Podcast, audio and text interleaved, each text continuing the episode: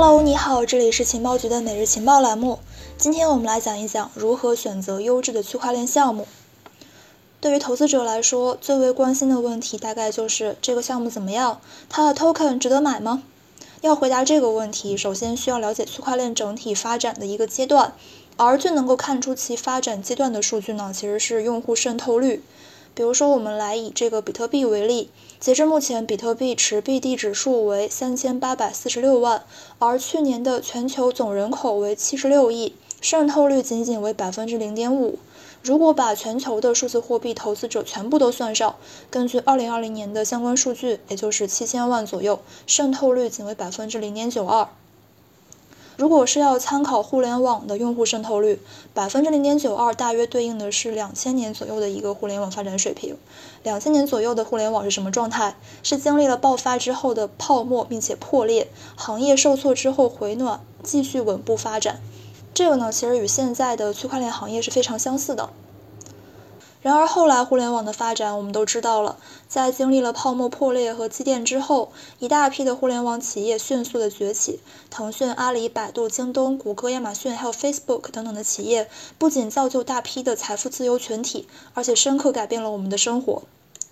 综合来看，当前的区块链发展处在早期，现在参与的人会获得很大的收益，去实现财富自由和自我价值。而另外一方面，事物早期的发展过程之中，泡沫巨大，真假难辨，一个不小心就会上当受骗，损失惨重。所以呢，在这样的一个时期，我们更需要一双火眼金睛。今天我们的节目从通证模型、法律风险、投资机构、项目团队还有社群等方面来去为你解读什么是优质的项目，让你修炼出一双火眼金睛。如果你想要获取更多资料的话，你可以加我们的社群，添加情报局助手微信 OKEX 六六幺幺六六，还有很多福利等你哦。首先我们来看这个通证模型，通证是由英文 token 翻译而来。对于很多的币圈人来说，也许代币是更为熟悉的。通证模型呢，可以说是一个项目的灵魂。一个项目有没有价值，是否值得参与，是否值得长期持有，很大程度上可以通过通证模型来去判断。通证模型可以从这几个方面来去分析，包括 token 的产出、分配等等基本情况，以及应用和流通场景。一个区块链项目 token 的产出方式呢，主要是有挖矿、公募、私募、拍卖，还有空投等等。其中，挖矿是现在最为主流的产出方式。市值排名靠前的区块链项目呢，几乎清一色都是需要挖矿的。当然，挖矿的方式呢是不尽相同的。比如说像比特币的算力挖矿，DeFi 项目的质押挖矿，还有像 FIL 的这种存储加质押挖矿等等。无论是什么样的形式，都需要合理自洽的机制来去保证参与的人可以公平的获取代币，并且可以自由的进出。很多项目的产出机制呢是比较复杂的，一些用户是似懂非懂。这个时候就可以看一些肉眼可见的数据，比如说像挖矿的矿工数量、质押代币数量，还有算力大小等等。这些数据呢是不会骗人的。在分配方式上，主要是有团队、矿工、社群，还有早期投资人、风险储备、相关行为的激励储备等等获得主体。其中呢，最为重要的主体是矿工、社群和相关行为的激励储备。最忌讳的是项目方把一半以上的代币放自己手里，而且不锁仓，或者是众筹资金使用不公开、不透明等等。代币的分配与获得一定是促使系统创造真实价值的，比如说像内容生产、提供储存，还有提供这个交易支付达成等等，而不是单纯的分红、传销诱导、共振，单纯的只是为了把用户给圈进来。在应用和流通场景上，项目方对自己的项目定位是否清晰，项目是不是有明确的市场需求，市场需求是否是刚需，项目代币流通场景是否足够多等等。比如说像以太坊为例。以太坊之所以能够成为公链之王，并被认为可能会超越比特币，就是因为其应用和流通场景呢足够的丰富，各种各样基于以太坊发的山寨币，还有 DeFi 项目、支付、储存、质押等等。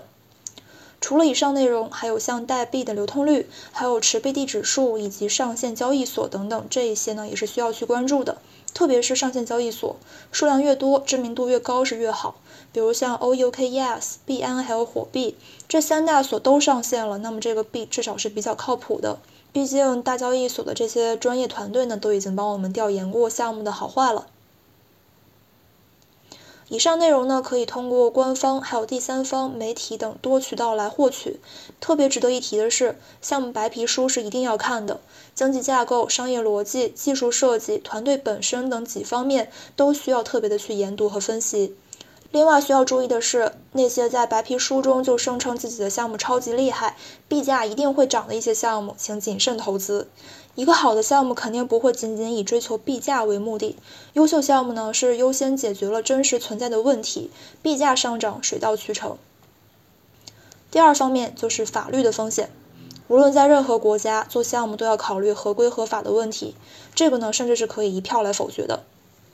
区块链项目多数是一些创新项目，创新呢往往需要去破坏一些旧的束缚和常规，但是呢这不代表可以去挑战当地的法律和法规。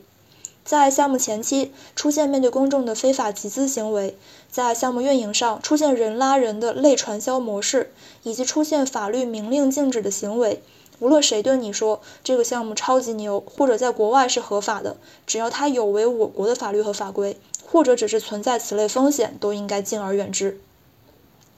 第三，投资机构，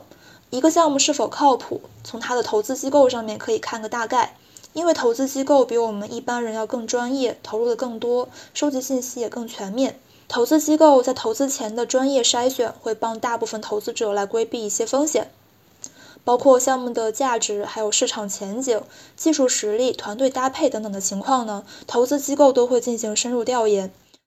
投资机构投资项目呢，不仅仅只是拿钱而已，还会给予很多的后续扶持，比如说像专业咨询、人脉等等的资源支持，来推动项目前行。